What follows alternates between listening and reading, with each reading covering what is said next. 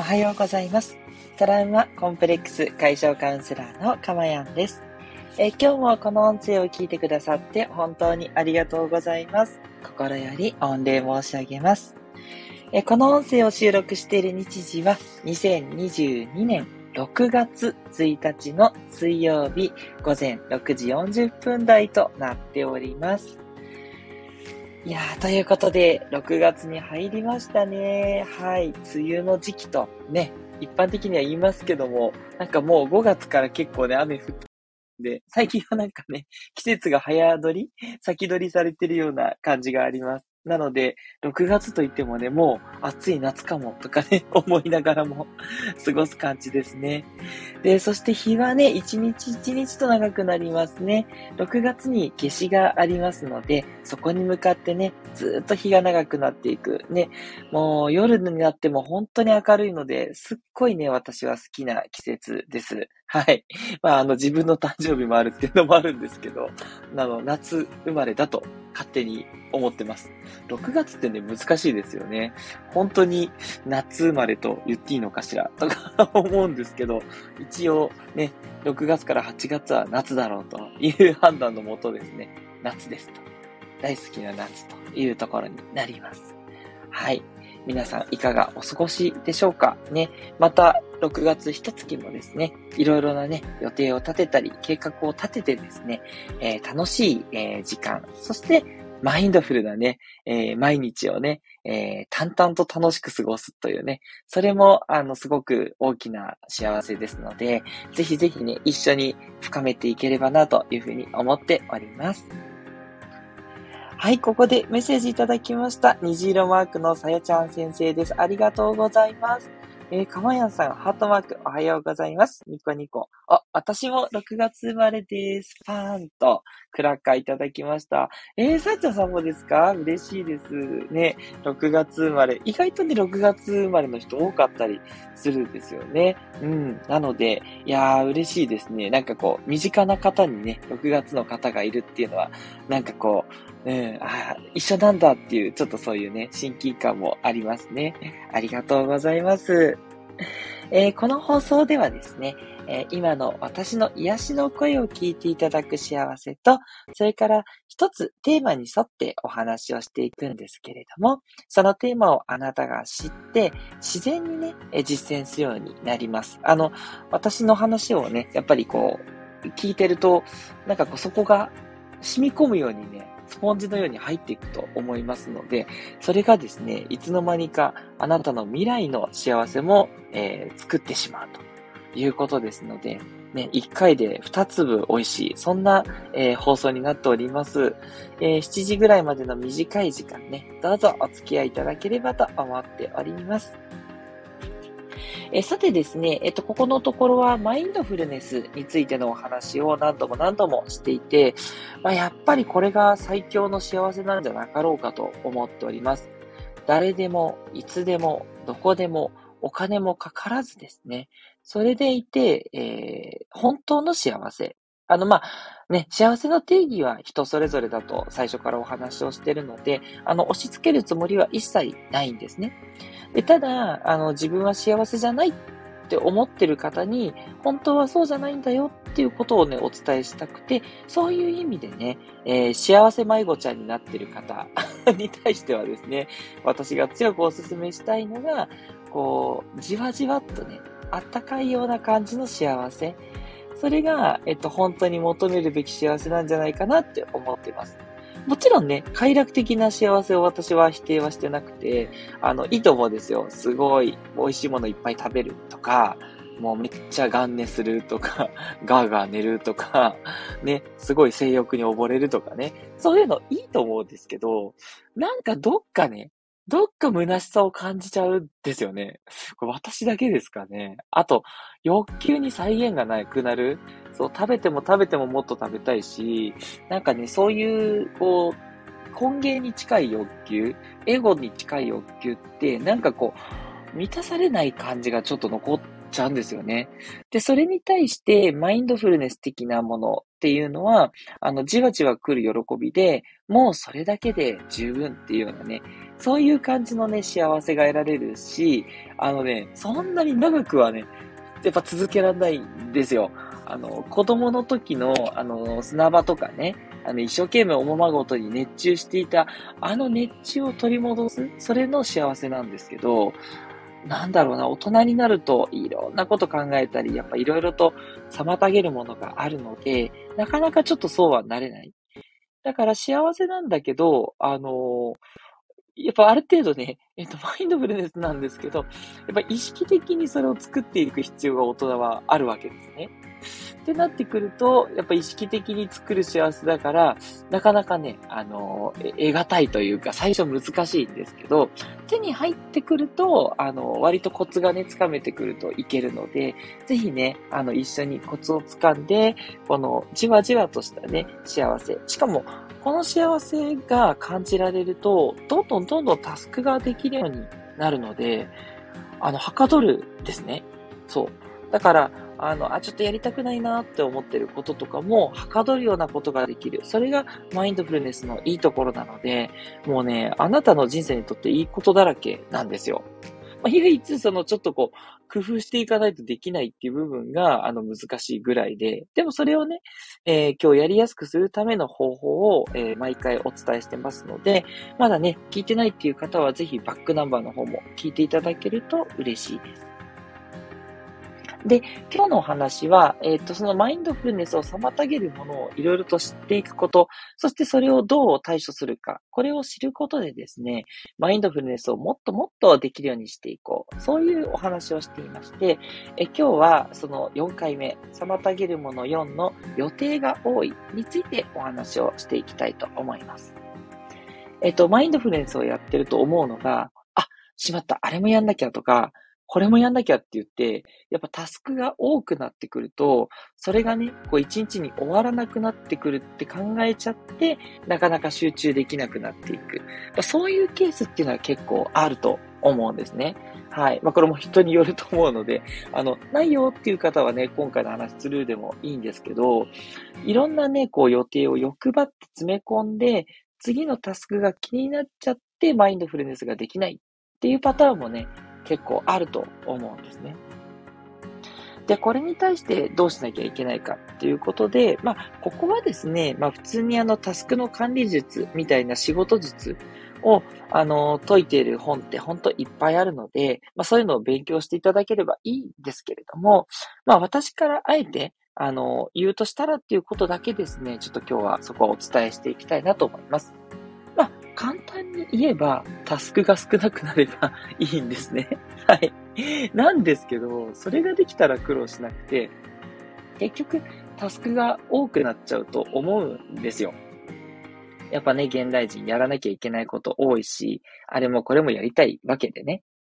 で、それについては私はそんなにね、悪いと思っていないんですね。なぜかっていうと、マインドフルネスができるようになると、もっともっとタスクができるようになるんですよ。そう。なので、実はそんなに難しいことじゃなくって、あの、多くのタスクをね、あの、少しずつやれるようになるので、あの、タスクが多い状態は、マインドフルネスを進める上では別にそこまでの支障じゃないと思ってます。もちろんね、あの、そうは言っても、あの、やらなくてもいいこととか、あの、また明日に回してもいいものっていうのは、あの、思い切って明日に回してね、なるべくタスクを減らして、あとは、こう、ゆったりとね、楽しむ時間を作った方がいいとは思うんですけど、とは言っても、タスクってなかなかあるとは思うので、じゃあそれをどうするかっていうことなんですけど、これやっぱりですね、時間を区切って予定を立てて進めるしかないんですね。つまり一日の中で、ここでこの作業をやろう、ここでこの作業をやろうっていう感じで、もうある程度決めてしまって、で、そして、えっと、時間を、例えば、ポモドーロっていうテクニック出したら、25分やって5分休憩っていうことなんですけど、で、それを1日に何回繰り返せるかなと。まあ、ちょっとご飯食べたりとか、お風呂入ったり、遊ぶ時間も入れてですね。で、そこを削ると、まあ、だいたい、そうね、6、7時間かなっていうと、まあ、6時間だとしたら、できるタスクって10個とか12個。まあ、ね、そこもちょっといろいろ突発もあるでしょうから、10個ぐらいってなりますよね。30分かける10個で、まあ、これを6時間ぐらいでやろうとか、そんな感じになるので、そうすると、やれるタスクって10個だし、まあ、ややもすると、あの、1、1 30分じゃ終わらないタスクについては、2タスク分やらないといけないので、じゃあ、えっと、そこをカウントしてっていうような感じになってくるんで、こんな感じでね、ざっくりではいいので、例えばおすすめは30分単位。30分単位の時間っていうのが1日で何個取れるかっていうのを決めて、で、それだけできるっていうところを見てから安心して、その30分っていうのを守りながら作業していく。タイマーを使っていくっていうことですね。マインドフルに集中しちゃうと、あの、時間の概念がなくなります。なので、あっという間に時間が経ったりするんですよ。私も気づいたらタイマーがピピピピってなって、えと思って、もう30分経ったのっていう そんな感じのことがすごく多いんで、はい、タイマーは必須だと思いますね。はい。まあ、ボットはね、なかなかできないっていう方は、あの、タイマーしなくても大体、あ、もう30分とかってなるかもしれませんけど、えっ、ー、と、そこでちょっと気をつけていただいて、はい、30分とかね、15分とかタイマーを設定していただけるといいと思います。はい。で、あの、全然終わりきらなくてもよくってですね、あの、タスクが押しちゃったとしたら、あの、なるべく先にね、やるべきタスクからやっていったらいいと思います。マインドフルネスをやる上では、最初の方に、あの、うわ、これちょっとやりたくないなっていうタスクが出てきても、あの、それやりたくないっていう気持ちを捉えつつも、えそこは横に置いといて作業をしていきますので、やりたくないタスクも結構早くできるようになりますから、えー、その日に絶対に終わらさなきゃいけないタスクからやるっていうのがおすすめです。でそうしておくと、タスクが押しても、まあ、いっかっていう感じになるので、はい。それよりもですね、集中してマインドフルにタスクをやることの方が大切なので、タスクをやりきることよりも、一つ一つのタスクをきっちりとやるっていうことの方が大事なんだっていうことを強くね、えー、意識してから始めてください。はい。これが予定が多いと言ってマインドフルになれない方に対する処方箋となります。はい。で、さっき言った通り、あの、私の場合、あの、メモに、あの、作業のタスク一覧を作って、もうその作業をやってる間は他のタスクのことは考えない。他のタスクのことが出てきても、それはね、後でやるし、って一旦メモとかしてポイって置いて、それで今のタスクを継続するようにしています。はい。とにかく、あの、もうそういうふうにしてね、もしタスクが、あ、しまった、これ忘れちゃったとか、抜けたりすることもあると思うんですけど、もうそれは仕方ないっていう割り切りをします。そんなことよりも、あれ忘れちゃうんじゃないか、これ忘れちゃうんじゃないかって、そんなことをね、考えながら、あの、あとこれも連絡しなきゃなとかね、そういうふうに仕事にこう集中できない、やることに集中できないでやる方が、結果的には、あの、仕事が遅くなって終わらないっていうことになってしまうので、とにかく何か一つやってるときはもうそこに集中する。もうメールとか来ても気にしない。電話とか鳴ってもちょっとまた後でねって感じで、一旦集中が途切れてもまた元にすぐ戻すというのもすごく大事です。はい。で、さっきね、ちょっとあんまり予定た、あの、余裕のないスケジューリング言っちゃったんですけれども、やっぱりね、そうは言っても突発的なタスクっていうのがあったり すいません、しますので、えー、少しですね、余裕を持たせることっていうのも大事です。で、そうなってくるとね、意外と1日でできるタスクってそんなに多くないので、予定を詰め込みすぎちゃってる人はね、ちょっとこう、まあ、あの、悪くないんですけど、ちょっと自信過剰になってしまってる可能性もありますね。うん。だから、思ったよりもタスクってなかなかできないと思ってですね、まあ、思い切ってちょっと少なめにしといて、で、時間余裕があったらさらにやるぐらいの方が、もしかしたら精神的にはいいかもしれないですね。まあ、そんな感じでちょっとね、タスクを、あの、たくさん入れるというよりは、一つ一つをしっかりとやっていく。それが大事だこれが一番大切でして、で、あとは予定さえ立てておけばね、あの、大事なことからやっていくので、まあ、途中まででも残りはまた明日やるしかないねっていう形で、その代わりその明日またやるときに集中してやっていくと。うん。いうふうにね、捉えていただけるといいんじゃないかと思います。はい。まあ、ここまでお伝えしましたけど、あの、最初からですね、なかなかフルであの、こう、集中してマインドフルネスになるって難しかったりするんで、あの、5分、10分っていう集中からで全然大丈夫ですよ。あの、だんだんとね、増える時もあるし、あと条件によってね、集中しやすい時、なかなか集中できない。まあ、朝の方がやっぱ集中しやすいし、夜になってちょっとこう疲れが出てくると集中しにくくなるっていうのはありますから、うん、その辺の時間帯とかね、あと場所とかね、そういうのもいいろいろと、あの、楽しんでみるといいと思います。あ、ここは集中できるなとか、あ、ここすぐだらけちゃうなとかね。そういうのをね、いろいろと知っていくと、あの、自分に対してね、えー、自分の取扱説明書ができていくような 感じがして結構面白いと思いますので、うまくいかないこともね、楽しんでいただけるといいんじゃないかと思います。はい。ということで、えー、今日は予定が多いというね、えー、ことに対する対処をお伝えしていきました。ありがとうございました。えー、最後に皆さんからのメッセージお読みしたいと思います。えー、まずは未来さん、ね、最近毎日メッセージありがとうございます。おはようございますといただいております。嬉しいです。そして、なずきひとりさんもいつもいつもありがとうございます。おはようございます。キラキラキラキラ。あ、ありがとうございます。長崎は今日も曇りです。キラキラということでね。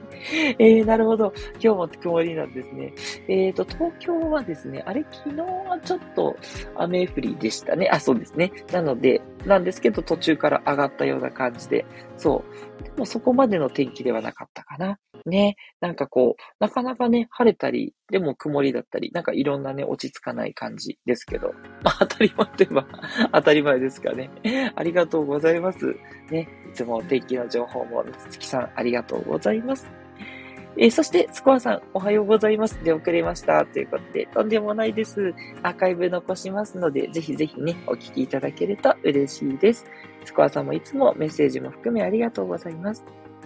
えー、そして、ヨシムさんです。ヨシムさんありがとうございます。おはようございます。太陽キラキラ。タスクやってるうちに、あれもこれもと気づいて散漫するタイプでした。はい、私もです。そうなんです。なので、まあ、このマインドフルネスをお伝えしてるんですよね。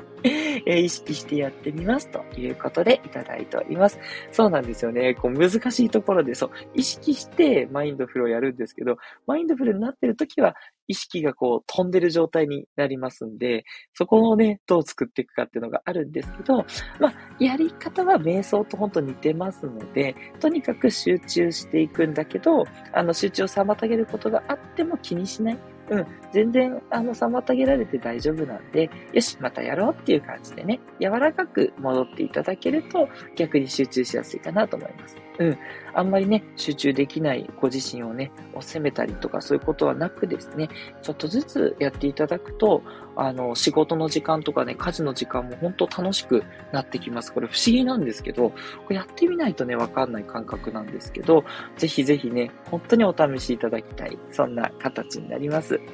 吉村さん、ありがとうございました。はい。ということで、今日の放送はいかがでしたでしょうか？えー、いいねと思った方は、いいねボタンぜひお願いいたします。ね。また、あの、コメントとかね、え、こんなことを話してほしいとか、そういったことも募集しておりますので、どんどんメッセージやレターの方もお寄せください。トラウマコンプレックス解消カウンセラーのかまやんでした。ではまたお会いしましょう。